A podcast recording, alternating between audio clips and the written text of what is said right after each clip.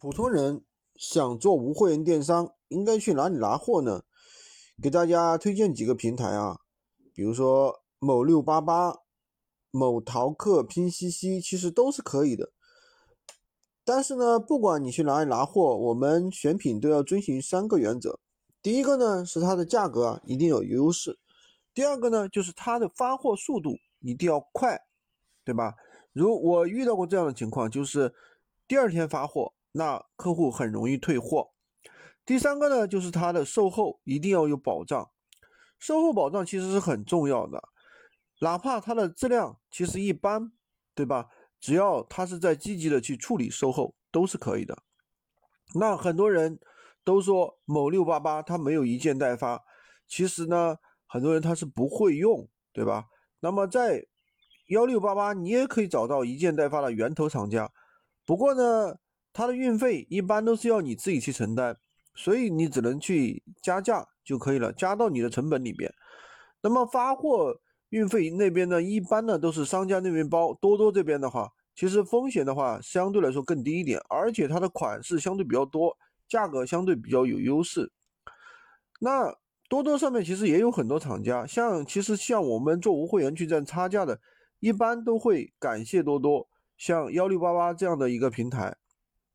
其实你们去看一下，像如果你做酒店产品，你会发现酒店上面的很多的产品，你去多多上面搜一下，它都是在多多上面进行代发的。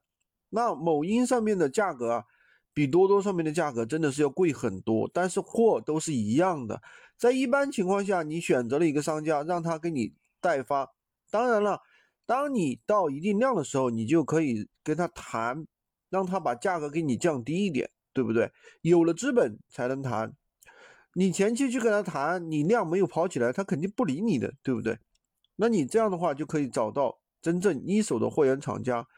如果说你没有货源也没有渠道，怎么办呢？那你还是可以在多多或者是某六八八上去选品就可以了。当你卖了一段时间之后，你自己可以自然就可以找到更加优质的货源，更加低的厂家。这个任何一个项目的话，都是需要实操。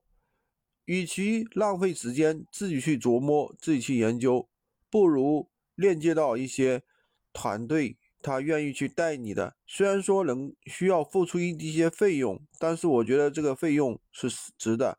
那么军哥的话，做有闲鱼已经做了，我们做这个啊无货源电商已经做了两年了，积累了大量的货源，积累了大量的。一些经验货源的话，我们现在已经积累了几十种了啊，每一种的话都有很多的产品。